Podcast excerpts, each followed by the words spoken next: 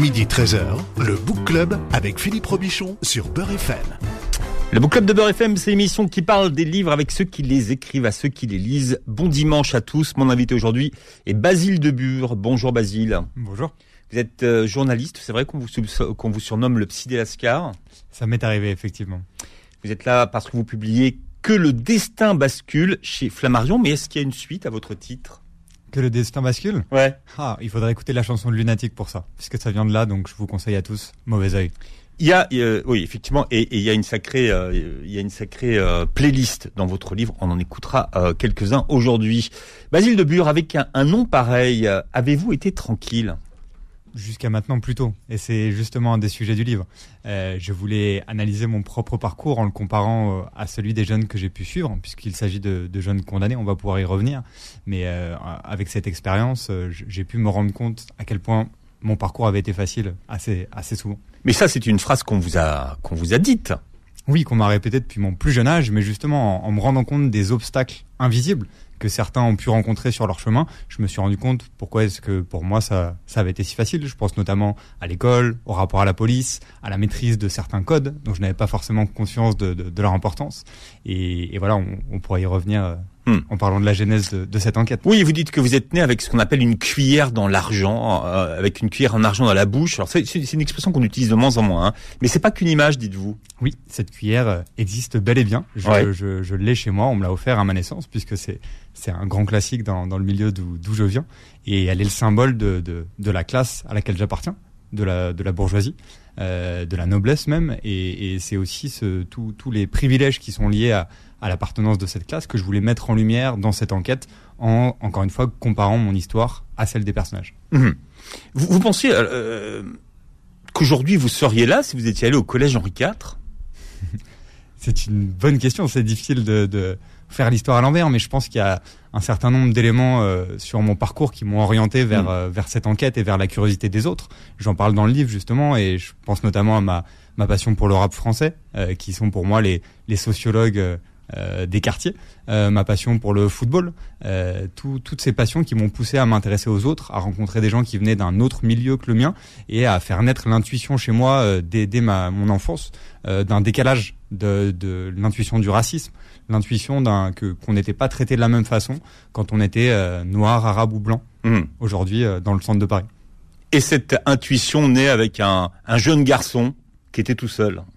Oui, ça c'est une histoire que je raconte en, en primaire, effectivement. Ouais. Euh, alors moi j'ai grandi dans le 16e arrondissement, dans une école où il y avait quasiment pas d'élèves noirs ou arabes, et, et, et, je me rappelle de, de ce petit garçon euh, qui était arabe, qui était donc différent de, de, de moi et, mes, mes, copains de classe, euh, et qui était toujours tout seul en fait qui avait une posture agressive. On entendait parfois les, les surveillants dire euh, il finira en prison celui-là. Et en fait, il m'interpellait. J'essayais de comprendre pourquoi est-ce qu'il y avait ce décalage entre lui et nous. Et je me rendais compte qu'en fait, cette forme d'agressivité, elle pouvait venir d'une forme de rejet qui subissait et que déjà dès l'école primaire, on pouvait avoir des, hmm. des, des, élèves qui, qui mettaient à l'écart celui qui était différent. Une forme de solitude. Exactement. Plus que d'agressivité finalement. Oui, exactement. Hmm. Et, et, en fait, c'est aussi une, sorte de, de, métaphore finalement de notre société, de voir comment est-ce que quand on met à l'écart certaines catégories de la population, quand on exclut, quand on met au banc de la société, ça peut faire naître une forme de ressentiment qui peut aboutir à, pourquoi pas, de, des formes de délinquance, mais ou que, enfin voilà, c'est, on se demande où ça commence. Mais est-ce que vous, vous êtes sorti de l'autoroute? Alors je sais pas, je peux pas m'affranchir de mon milieu de toute non, façon. Non, mais, est-ce que vous avez le sentiment d'être sorti de l'autoroute? En tout cas, d'avoir fait un pas de côté, d'avoir eu une distorsion biographique qui m'a entraîné à regarder la société d'un point de vue différent. Et encore une fois, on, pourra peut-être en, parler tout à l'heure, mais c'est en, intégrant cette association, en commençant à travailler avec des jeunes condamnés, puisque c'est de ça qu'il s'agit, euh, que j'ai pu porter un regard différent sur le fonctionnement de la société, sur la justice, sur ce qu'on appelle les délinquants, ce qu'on appelle même parfois les sauvages ou les racailles, ce terme que je déteste dans le discours politique, et de me rendre compte qu'il ne correspondait pas du tout à l'image que, que je me faisais de, mm. à l'image, à l'image qu'on peut avoir euh, dans les principaux médias. Alors c'est vrai que votre livre, c'est le fruit d'une expérience de cinq ans, une plongée au cœur de ce que vous appelez euh, la petite délinquance, euh, un livre qui vous a amené à vous revoir ce que vous appelez votre vérité sur la délinquance. Alors ça, ça commence par une finalement par une rencontre avant d'arriver au bureau ce matin-là. Vous rencontrez un jeune garçon. Oui, donc on me propose d'animer un stage de tige, de travail d'intérêt général. Moi je dis TIG, c'est marrant. Vous dites Ou- tige, ouais, ou TIG, pas, ouais. ouais. Le- le- Souvenir d'armée. les deux marchent. Ouais, Tige, tige. euh, ça a plus vite. Ouais. Euh, et donc, je me retrouve le, le- le premier jour, avant mon premier stage, avec un certain nombre d'appréhensions. Euh, je me rends compte que j'ai plein de préjugés, plein d'idées reçues sur ces jeunes, et qu'en fait, euh, bah, j'ai la trouille, quoi. J'ai peur carrément, et je me demande face à qui je vais me retrouver. Et en chemin vers l'association, c'est une vraie histoire hein, qui m'est vraiment arrivée. Euh, je traverse le pont bleu entre le 18e et le 19e, euh, rue Riquet, et il y a un homme en fauteuil roulant qui arrive. Et je me rends compte que j'hésite à aller l'aider. Je suis plein de de, de, de retenue, cette retenue bourgeoise qui fait qu'on se dit que on va J'y peut-être vais, j'y pas, voilà, il y a toujours en, ce- ouais, en l'aidant. ouais. Et puis il y a un jeune homme euh, qui nous double dans la rue, lui qui se pose qui se pose pas de questions, qui va qui va aider l'homme au fauteuil roulant, qui qui le qui l'aide à traverser ce pont, à monter la pente. Et puis je vois qu'il discute, qu'il rigole, et qu'en fait la chose la plus naturelle du monde, c'était d'aller aider cet homme. Et puis je pense à autre chose et je continue ma route jusqu'à l'association. Et là, j'arrive dans la salle où on est censé accueillir ces, ces dangereux délinquants. Et parmi les jeunes condamnés, bah, je me rends compte qu'il y a ce jeune homme, qu'il y a ce jeune homme qui, qui a aidé l'homme au fauteuil. Hmm. Et c'est une anecdote toute bête, mais en fait, je me rends compte dès le premier jour qu'il y a une inversion totale euh, des valeurs que je pouvais avoir. Que ceux que je considérais comme des méchants, et ben en fait, c'était peut-être pas aussi simple que ça. Bon, il s'appelle Walid dans votre livre, mais peut-être que dans la vraie vie, il s'appelle pas Walid. Alors celui-là, j'ai gardé. Vous son avez gardé- vous avez gardé son- son- son Donc, vrai euh, voilà, prénom. Si Walid nous écoute. Alors, ça commence donc par euh, une demande. On vous demande euh, de participer à des stages de citoyenneté. Quel était votre rôle exact dans ces stages? Alors c'est un stage qui a été créé en 2015 par la mairie de Paris et qui s'inscrit dans le plan de lutte contre la radicalisation qui a été lancé après les attentats de Charlie. Donc c'est un stage de prévention à destination de, euh, de jeunes adultes sous main de justice qui ont donc été condamnés à une petite peine et qui se retrouvent à effectuer Hmm. un travail d'intérêt général. Donc moi je suis journaliste, je travaillais déjà dans l'éducation aux médias, donc j'avais l'habitude de parler de mon métier, d'expliquer comment est-ce qu'on va à la recherche de l'information, comment on vérifie ses sources et le but c'est vraiment de de- d'essayer d'empêcher une certaine partie de la population d'adhérer aux théories du complot ou à certaines fake news, voire à la propagande de Daesh. Hmm. Euh, donc c'est dans ce cadre que j'interviens dans le stage pour Donc vous expliquer étiez chargé d'a- d'a- d'animer quoi des, des ateliers sur l'information, c'est ça? Exactement. C'est toute une semaine avec un certain nombre de thématiques où on va créer un espace de débat pour parler Mm. de l'information, euh, de la liberté d'expression, de la caricature, de la citoyenneté et, et, et on va créer un journal avec le groupe. C'est ça l'objectif de ces stages. Bon, c'était à la fois euh, stage de citoyenneté et TIG d'ailleurs, hein, votre euh, votre formation. Enfin, formation, je mets entre guillemets, mais Exactement. Citoyenneté, TIG et éducation aux médias. Mm. euh, qui, qui sont ceux qui euh, qui participent à ces stages? Alors, ce sont donc des, des jeunes adultes. En général, ils ont entre 18 et 25 ans. C'est quasiment essentiellement des hommes. Sur près de 400 participants, euh, je n'ai eu affaire qu'à 10 jeunes femmes. Euh, ils sont condamnés, alors bon, on peut dire les stats officiels, euh, pour une peine de tige, c'est 25% des délits de la route, euh, 25% euh, des vols, 20% des usages de stupéfiants et 20% des outrages et rébellions. Donc c'est la petite délinquance Hmm. assez basique. D'accord, mais quel rapport avec la radicalisation alors? Alors, c'est une action de prévention assez large. De toute façon, on, on vise pas forcément des profils en voie de radicalisation, mais il y a eu, euh, voilà, le, le- la mairie de Paris a pu identifier que sur ces profils-là, il pouvait y avoir euh, une, une propension à adhérer à certains discours euh, radicaux. Bon, alors, il y a, vous avez du recul, hein, parce que vous avez animé 37 stages, hein, ça fait que vous avez vu euh, passer devant vous à peu près combien de, de participants? Bah, même un peu plus maintenant, puisque j'ai continué depuis euh, l'écriture de ce livre, mais euh, grosso modo, j'ai dû avoir affaire à peu près 450 euh, jeunes condamnés. D'accord. Euh, qu- quand on lit votre livre, on, on se rend compte qu'au moment où vous animez les stages, vous savez assez peu pourquoi ceux qui sont euh, qui y participent sont là. Ah, je sais même pas du tout. Et ça, c'est important. Ça me regarde pas. Quand ils arrivent dans ce Hmm. stage, on n'est pas dans le cadre d'une peine. Moi, je représente pas la justice, donc je n'ai pas à savoir pourquoi ils sont là. Moi, je suis face à des jeunes qui participent à un stage. Je suis là pour parler de mon métier et on échange dans ce cadre. Après, inévitablement, ils se mettent à en parler. Quand on passe une semaine avec euh, avec Hmm. des personnes, il y a un certain lien qui se crée, une certaine confiance qui s'établit, et assez souvent, ils se mettent à parler. Parfois même parce qu'ils en ont besoin, et, et ils se mettent à parler de leur cas personnel. Et donc, je finis par apprendre assez régulièrement pourquoi est-ce qu'ils ont été condamnés. Mhm. Et dans le cadre de mon livre, comme j'ai suivi justement d'anciens participants de ces stages, euh, j'en sais même un peu plus sur, sur leur parcours. Alors, cinq ans après, qu'est-ce qui vous donne l'idée d'avoir envie justement de vous intéresser à leur histoire et d'écrire ce, ce livre? Alors justement parce C'est que toujours votre intuition? C'est en tout cas c'est de m'être rendu compte à quel point les préjugés, les idées reçues que je pouvais avoir sur ces jeunes étaient complètement à côté de la plaque. De m'être rendu compte à quel point je me trompais sur eux et à quel point ils ne correspondaient pas à ce qu'on a l'habitude d'entendre dans les principaux médias. Et c'était ça l'objectif de cette enquête. Je voulais euh, recontacter certains anciens participants euh, pour qu'ils me parlent d'eux, pour qu'ils me racontent leur histoire, leur parcours, pour comprendre comment est-ce qu'on tombe dans la petite délinquance et surtout comment est-ce qu'on en sort. Qu'est-ce qui s'était passé depuis? Est-ce que cette peine avait été utile? Est-ce qu'ils avaient enclenché un processus de hmm. réinsertion euh, pour rendre leur individualité à ces jeunes? Pour rendre encore une fois leur individualité à ce qu'on appelle les voyous, les sauvages, tous ces termes euh, qui les enferment dans hmm. un imaginaire dangereux et pour leur montrer que euh, pour montrer que derrière un acte de délinquance, il y avait aussi des personnes avec une histoire. D'accord, mais alors comment est-ce que vous les contactez? Vous aviez conservé leurs coordonnées? Alors oui, j'étais resté en contact avec certains, euh, essentiellement grâce aux réseaux sociaux, sur Snapchat, sur Instagram. Et quand je les ai recontactés, je ne savais pas du tout comment ils allaient réagir, s'ils allaient euh, m'ignorer, refuser de me répondre.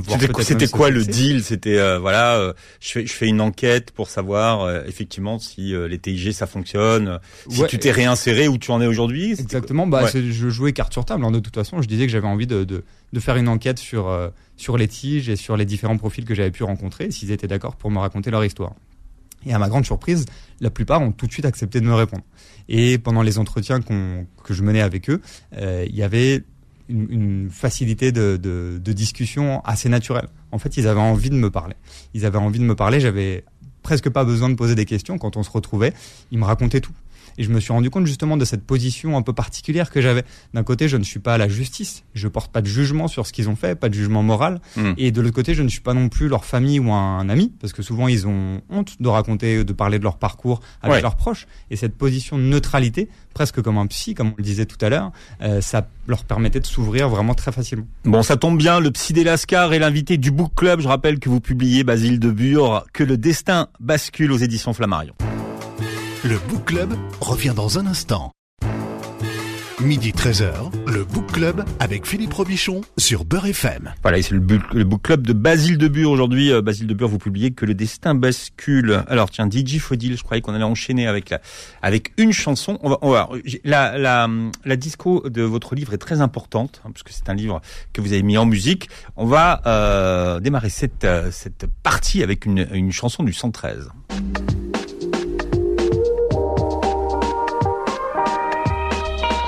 Dans mes écrits. Normal pour un mec de vitry. Sur ma feuille, le ghetto, je retranscris. Zigzag entre le mal et les délits. Je me débrouillard une fois sorti du lit. Au chômage, pourtant jeune et ambitieux. C'est pour nous qu'ils ont créé la NPE.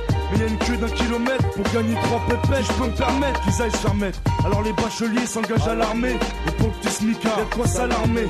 Des bras quoi m'armer, ça y'en a marmé. Un jour les keufs viennent te ramener. Vitrine 9-4 de ma ville, je veux être le prince. Je veux pas te cacher, monsieur le maire est une pince. Des promesses, y a pas à dire, on a toujours. Rénover les bâtiments, on attend toujours. Et vos monuments à 100 bars, nous on s'en fout. Soi-disant députés en costard, ils sont fous. Comme tous citoyens censés aller voter, histoire de dire que j'existe dans leur communauté. C'est impossible, je vois des frères me noter. Au déboire à Benoît, c'est pas une nouveauté.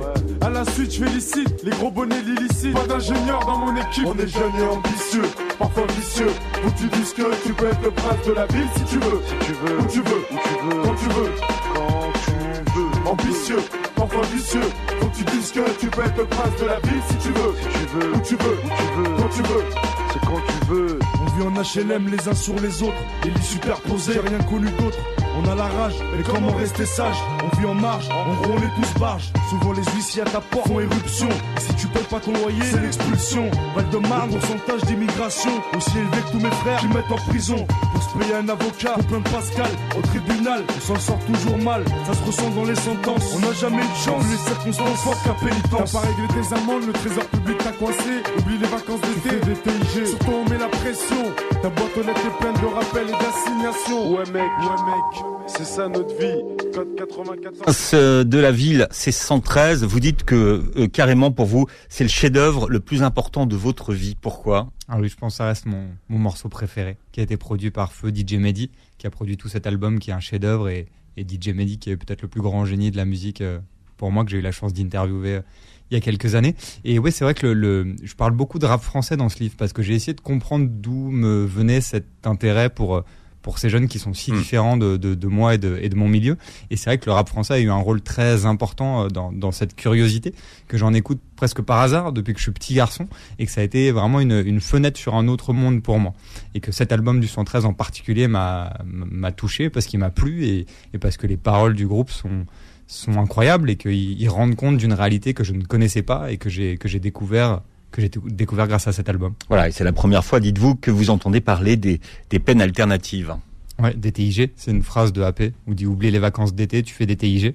Il y a un morceau de Sniper aussi euh, qui s'appelle Fait divers, dans lequel il, il parle des TIG dans, dans la première phrase du morceau. Donc voilà, ça, ça a été aussi euh, Hmm. pour moi une découverte, puisqu'évidemment c'était quelque chose de, de très lointain, la, la, la justice et les tiges quand on, quand on grandit dans, dans le 16e arrondissement. Et, et votre expérience avec le rap commence avec un, un disque de Doc Génico, un, un, album de Doc Génico que vous gagnez dans une radio concurrence, qui, a- qui était juste à côté de chez vous, rue, rue Boileau. Exactement, on va pas la citer, mais qui était citée, On peut, c'est énergie. euh, juste en face de mon école primaire et la tradition voulait que quand on avait un bon bulletin, on pouvait aller à, à l'accueil de la radio et ils nous offraient des CD. Donc moi j'étais ressorti un jour, je devais avoir 8 ans, avec un CD de Doc Gineco dont j'avais jamais entendu parler et que j'écoutais en boucle, en boucle, en boucle jusqu'à le connaître entièrement par cœur de la première à la dernière chanson. Et ça a été le début d'une histoire d'amour. Alors, ces, stages que vous avez animés donc euh, euh, sur l'éducation aux, médias, euh, finalement, ceux, qui participent à ces stages, qu'est-ce que, comment ils recevaient l'information que vous leur donniez? Bah alors déjà, ils sont très intéressés. Moi, c'est ça qui m'a surpris, c'est la capacité d'écoute, de débat, de remise en question, euh, d'honnêteté. C'est vraiment un, espace privilégié. On n'a plus l'habitude en fait d'avoir des, débats aussi riches, aussi sereins, avec des gens qui sont capables de se remettre en question et de changer d'avis. Ils ont un rapport qui est très particulier à l'information. Ils ne s'informent quasiment que par euh, par les réseaux sociaux. Ils, n'ont jamais acheté un journal, ils écoutent peu la radio, donc c'est aussi une histoire de génération hein, par ailleurs. Mais on- on se rend compte du décalage qui peut exister et comme ils sont parfois aussi coupés de l'information. Euh, ils ont- il y a aussi une certaine défiance par rapport au travail de journaliste. Souvent, j'entends que les journalistes sont des menteurs.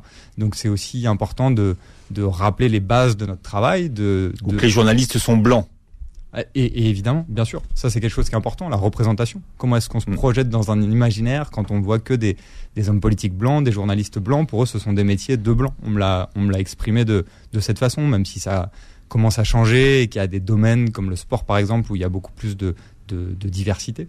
Mais en tout cas, ça reste quand même assez euh, mono milieu social. Mm. Et, euh, et donc voilà, c'est, de, d'accepter aussi les critiques de leur part quand ils disent que les journalistes sont, sont des menteurs, qui me parlent de BFM TV euh, ou même de Cyril Hanouna qui n'est pas un journaliste, mais en tout cas ils ont un esprit critique. Euh, ils sont capables de, de- d'analyser ce qu'ils voient et de, d'avoir un, ouais, un vrai un vrai regard critique sur ce sur l'information qu'ils qu'ils regardent. Euh, alors évidemment, vous n'étiez pas là pour parler de, la- de la météo. Hein.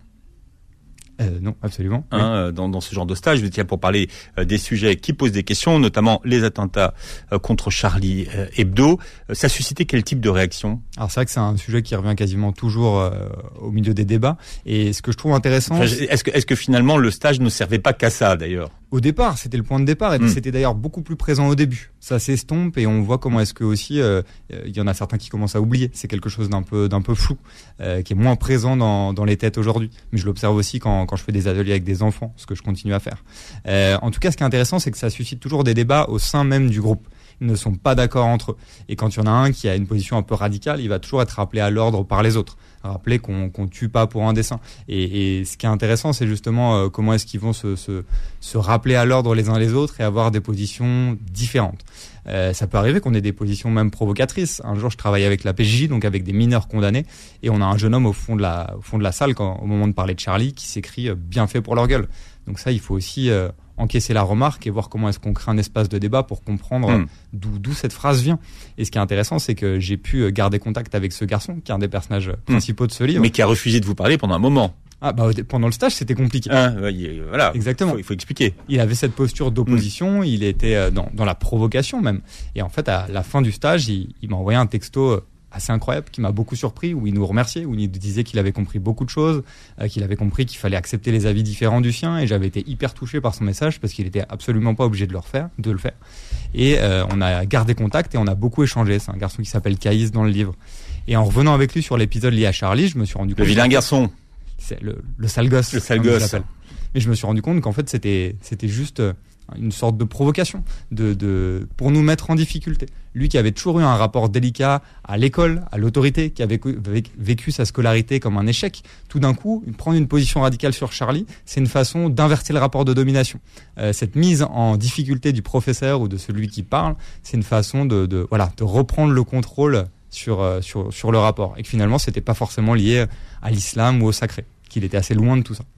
Alors parmi les jeunes dont vous racontez l'histoire dans votre livre, il y a Israël Bakari, Baya, Caïs, euh, Gabriel, Julien et, et, Joey. Alors Gabriel, son histoire est incroyable puisqu'en fait il est victime d'un contrôle d'identité qui tourne mal et euh, et vous avez envie, suite à, à l'histoire qu'il vous raconte, de mener votre propre enquête pour essayer de comprendre ce qui s'était passé. Oui, alors c'est une situation assez classique, assez banale pour eux. Ça commence par un contrôle de police.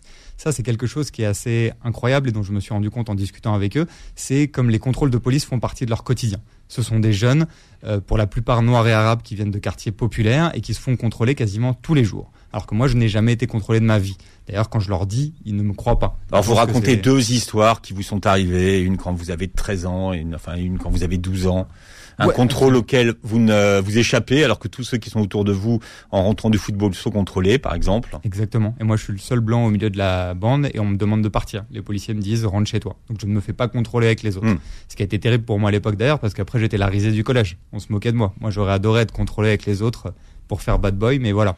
En même temps, euh, j'en rigole, mais cette scène est terrible. Faut imaginer, juste on demande au petit blanc de, de partir parce qu'on le contrôle pas.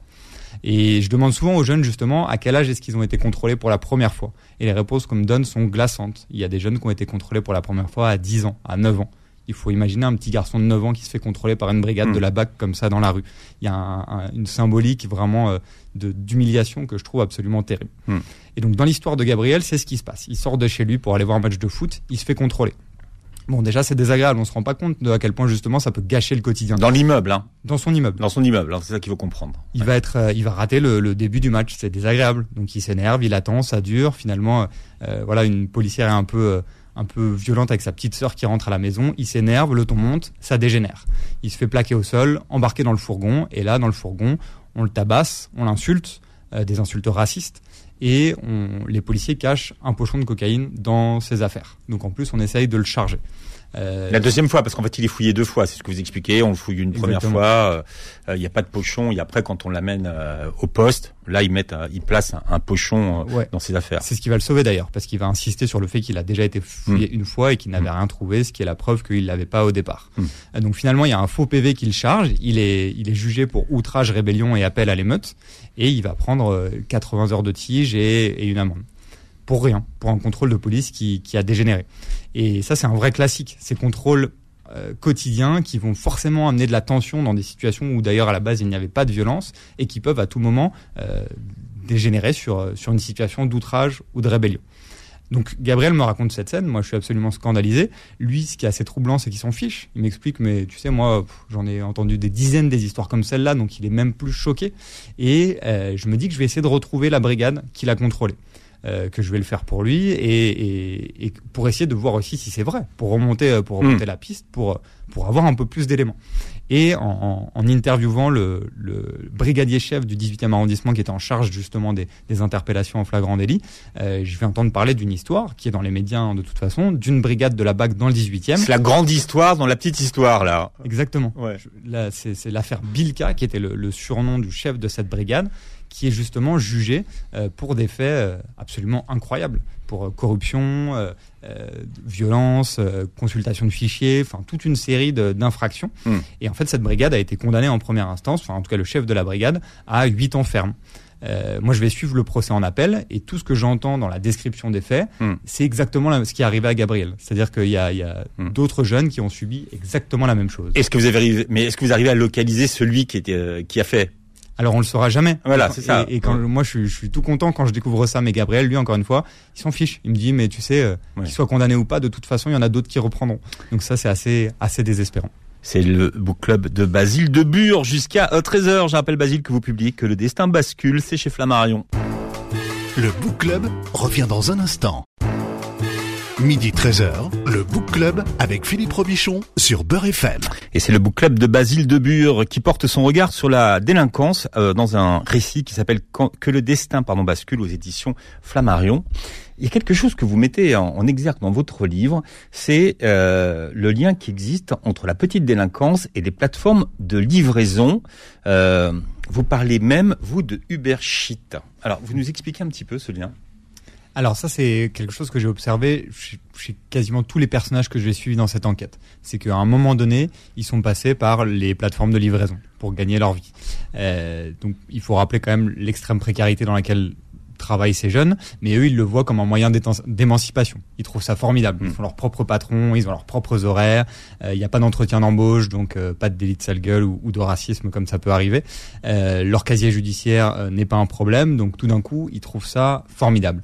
Mais en réalité, ce que ça montre, c'est comment est-ce que leur parcours. Donc en général, ils ont arrêté l'école très tôt. La plupart des garçons à qui j'ai eu affaire ont arrêté avant le bac, donc ils n'ont pas de diplôme. Ils ont un casier judiciaire, ce qui est quand même un poids énorme pour avoir accès à certains emplois. Et en fait, c'est ces, emplois sont les seuls euh, auxquels ils peuvent avoir accès. Hmm. Euh, donc c'est assez terrible de voir cette espèce de systématisme. Et j'ai essayé de réfléchir, oui, à quel pouvait être le lien entre dans notre société entre le, la façon dont on combat la petite délinquance et ces plateformes. Et je pourrais parler d'un auteur que j'ai découvert, un sociologue qui s'appelle Loïc Vacan, qui était un, un, disciple de Pierre Bourdieu et qui a publié dès 1999 un livre qui s'appelle Les prisons de la misère et où il explique déjà comment est-ce que dans la logique néolibérale, dans laquelle on veut le recul de l'État-providence, on va passer d'un État social à un État pénal. Et plutôt que de traiter la pauvreté euh, avec la, main gauche de l'État, qu'on appelle la, main sociale, on va le traiter avec le côté pénal, c'est-à-dire un harcèlement policier, un traitement policier hmm. de la misère. On sait que cette petite délinquance, euh, c'est surtout une délinquance de, qui est liée à la pauvreté. Et en fait, le, ce basculement euh, aurait justement comme, comme objectif de généraliser l'emploi précaire pour les catégories de la population les plus pauvres. Hmm. Et ce que je trouve assez terrifiant comme logique. Vous parlez de ces plateformes, mais vous parlez également d'Amazon. Euh, Absolument. De toute cette ubérisation, on va dire, de la, de la société. Bourdieu qui ouvre votre livre, quand le monde va bien pour soi, il va bien de soi. Vous parlez de la police tout à l'heure. La police est-elle raciste ou, euh, ou c'est le système qui rend les policiers racistes? C'est une grande question. Il y a beaucoup de gens qui ont réfléchi. J'ai beaucoup lu sur sur le sujet, des livres très intéressants. Ce que, ce que je trouve intéressant, c'est comment est-ce qu'on peut analyser, analyser le phénomène de sociabilisation au sein de la police par le racisme. Grosso modo, euh, on n'entre pas dans la police parce qu'on est raciste, mais on le devient en étant dans la police. Parce que justement, il va y avoir un certain nombre de, de, de sociabilisation par le racisme. Il y a beaucoup d'affaires qui sont sorties, des groupes WhatsApp, euh, des échanges assez terribles qui peuvent exister entre les policiers, euh, où on se rend compte que voilà, pour rentrer dans le moule, il faut avoir cette attitude et que tous ceux qui lèvent la voix pour dénoncer certains comportements sont mis complètement à l'écart. Euh, donc il y a, y a, un processus de sociabilisation sur ça, sur ces questions-là. Après, on, j'ai aussi pu étudier le fait que c'était un, un métier qui était justement surinvesti par le Front National, que ça pouvait être vraiment une stratégie politique. Mm. Et quand on étudie d'ailleurs le vote de la police, euh, il me semble que c'était 60% qui avaient voté pour Marine Le Pen euh, à la dernière élection présidentielle, donc c'est assez inquiétant. Après, une nouvelle fois, il faut pas généraliser, et ce que j'essaye de raconter dans le livre, c'est comment est-ce qu'en allant en rencontrer la police, ce que j'ai fait, en visitant un commissariat, en échangeant avec de nombreux policiers... Vous êtes allé, hein, vous avez, effectivement, vous avez vécu le parcours de ces jeunes, euh, de ces petits délinquants. Ouais, ouais, c'est ça, je voulais remonter vraiment toutes les étapes mm. de leur parcours, et encore une fois, revoir les préjugés que je pouvais avoir, puisque moi aussi j'avais des préjugés sur la police, euh, notamment à travers l'histoire de, de, Gabriel, où je pouvais être euh, avoir une certaine forme de colère. Donc je voulais aussi aller me, me confronter à, à, à l'institution policière. Et ce dont je me suis rendu compte, c'est que c'est aussi des, des, gens qui travaillent comme des fous dans des situations de précarité parfois très dures, euh, qui sont passionnés, qui, qui, qui sont parfois euh, animés par les meilleures intentions, et qu'en fait c'est un métier extrêmement difficile aussi, et qu'il faut avoir cette image-là aussi en tête parmi les personnages, vos personnages, il y a Baya qui devait être là aujourd'hui. Alors Baya, c'est pas son prénom, mais euh, elle, elle, elle revendique le droit à l'oubli. Qu'est-ce qui s'est passé avec Baya? Alors Baya, elle, elle, a été condamnée pour menace de mort sur Twitter. Euh, elle était assez jeune, elle avait 18 ans, et un jour, elle publie un tweet à, à la suite d'une vidéo d'un célèbre journaliste connu pour ses positions contre l'islam, et elle va proférer une hmm. menace de mort à son encontre. Elle oublie cette histoire, elle pense que c'est rien, que c'est juste un mot comme ça. Et finalement, quelques mois plus tard, elle Mais elle enlève le tweet aussi. Hein. Elle le supprime elle aussi. supprime le tweet, hein. c'est ça qu'il faut expliquer. Ouais, pour ouais, l'histoire. Parce qu'elle a reçu un, un message d'un compte anonyme euh, qui, qui, qui lui dit j'ai fait un screenshot de ton message. Elle se rend compte qu'elle n'était pas la seule à, à proférer une menace de mort à ce moment-là et par rapport à cette vidéo. Elle est donc convoquée au tribunal et elle se retrouve en garde à vue euh, à sa grande surprise et elle va passer devant un juge et être condamnée à une grosse amende et à, à 140 heures de tige alors qu'elle se rendait évidemment pas compte de, de, de, la gravité de la situation. Et ce qui est terrible, c'est qu'après l'audience, le journaliste en question va publier son identité sur les réseaux sociaux. Donc elle va se retrouver à son tour la cible des raids de l'extrême droite.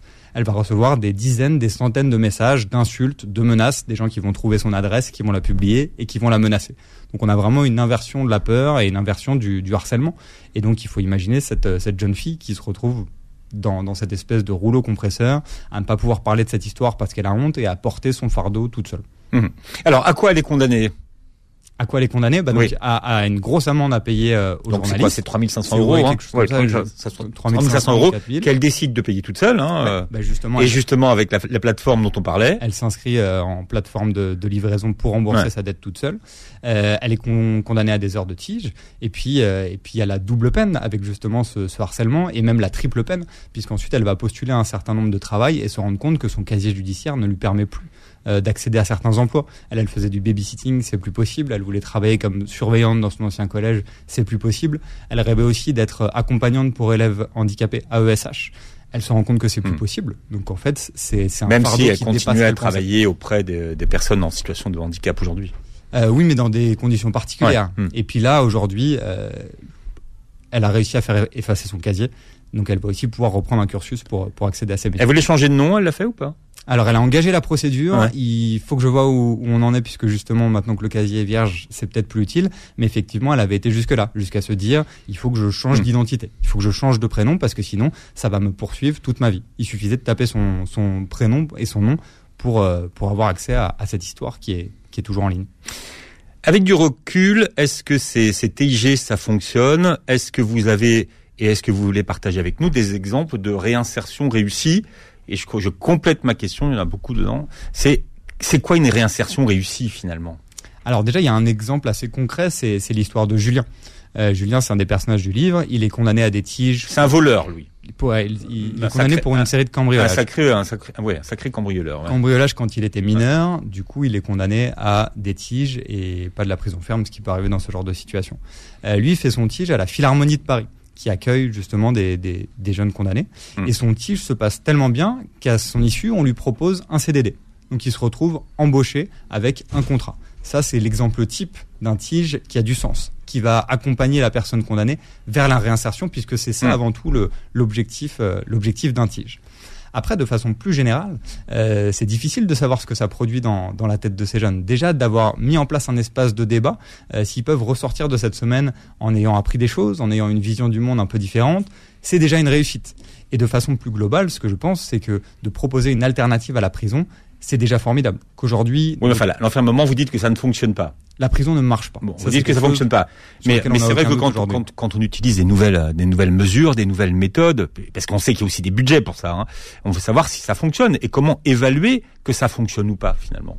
Alors déjà, il y a des statistiques officielles. Mmh. Euh, on peut dire que pour une peine de moins de deux ans, après un emprisonnement, on est sur 60, 61% de récidive. Euh, après une peine de tige, on tombe à 30% de récidive. Donc déjà, on, Mm. est, on a une efficacité qui est, qui est assez parlante. On peut parler des coûts aussi. Un détenu aujourd'hui en France, ça coûte en moyenne 105 euros par jour à la société. Une peine alternative, on va être sur une moyenne de 10 euros par jour. Donc ça coûte 10 fois moins cher pour deux fois plus d'efficacité. Rien que ça, c'est assez parlant. Euh, Aujourd'hui, l'état de nos prisons ne permet pas la réinsertion. Dans les maisons d'arrêt, donc les prisons qui accueillent des peines de moins de deux ans, on a un- une surpopulation carcérale de 140%. On a des prisons où ça dépasse même les 200%. Dans ces conditions, on ne peut pas proposer des parcours de réinsertion à ces jeunes. Il n'y a pas de place en formation, il n'y a pas de place pour les études. La France est d'ailleurs régulièrement condamnée euh, pour, pour les conditions d'incarcération et c'est c'est quelque chose qui produit de la délinquance. La prison aujourd'hui est criminogène. Et ce qui est terrible, c'est qu'on ne remet jamais en question l'efficacité de la prison. C'est vraiment la peine qui s'impose d'elle-même dans la société et dans, dans, dans le bon sens commun. Il faut qu'on sorte de ce paradigme, qu'on comprenne que la prison aujourd'hui ne marche pas en l'état actuel, Mhm. pour les petites peines en tout cas. Et parmi ceux qui ont donc fréquenté euh, vos ateliers euh, citoyens, euh, quels sont les autres exemples de réinsertion que vous avez? Bah, simplement l'électrochoc que ça produit chez ces jeunes qui sont condamnés à une peine de tige ou alors à du sursis, c'est-à-dire la, dernière étape avant une peine d'incarcération. Et on a beau dire, on entend dans le discours politique que la prison ne fait plus peur à ces jeunes. Si, la prison fait peur personne ne veut aller en prison. Euh, cette image qu'on se fait de la prison qui serait le club med avec des gens qui postent des stories sur Snapchat où euh, ils ont tout ce qu'il faut en cellule, tout ça ce sont des représentations, des jeunes qui ne peuvent pas dire à quel point c'est difficile. La prison, c'est un enfer et ces jeunes n'ont absolument pas envie d'y aller. Donc cette peine, justement, cette, alternative à la prison, ça va être le, petit truc qui fait que ils vont interrompre leur parcours de délinquance parce qu'ils savent qu'ils ont atteint le, dernier stade avant l'incarcération. Mmh. Vous offrez euh, un livre à Caïs, hein, je crois de mémoire, pour son anniversaire. C'est quoi ce livre? Et, pourquoi est-ce que vous avez choisi ce livre? En quoi, en quoi est-ce que c'est un livre qui pouvait lui parler? Je voulais lui offrir un livre. C'est c'est c'est mon classique, c'est ce que je fais. Moi, j'offre toujours des livres à des amis. Je me questionne d'ailleurs si si ça a du sens pour lui qui a pas forcément l'habitude de lire, qui a pas forcément. Mais, moi, moi, moi c'est au niveau du titre. C'est pour savoir pourquoi vous lui avez offert ce titre-là. Pour, ses 18 ans, je lui offre L'attrape-cœur de Salinger. Alors il y a plusieurs raisons. Déjà, j'avais réfléchi au livre qui moi m'avait marqué quand j'avais 18 ans, et, et l'attrape-cœur arrive probablement en, tête de liste. Et puis c'est aussi le, le, profil de, de, Holden, ce jeune qui, qui se retrouve un peu livré à lui-même, qui s'est fait virer de son, de son lycée, euh, qui est amoureux mais qui sait pas comment s'y prendre, et qui se retrouve tout seul à New York pendant quelques jours à, à faire un certain nombre de conneries. Et je me disais que peut-être que ça pouvait faire écho au, parcours de Caïs. Mhm. L'attrape cœur, Basile de Bure. Votre livre s'appelle Que le destin bascule chez Flammarion. Merci d'avoir été avec nous ce matin. Je rappelle que vous pouvez réécouter l'émission en podcast sur beurrefm.net et que vous verrez la vidéo sur notre chaîne YouTube. Passez un très bon dimanche sur Beurre FM. Retrouvez le Book Club tous les dimanches de midi à 13h sur Beurre FM.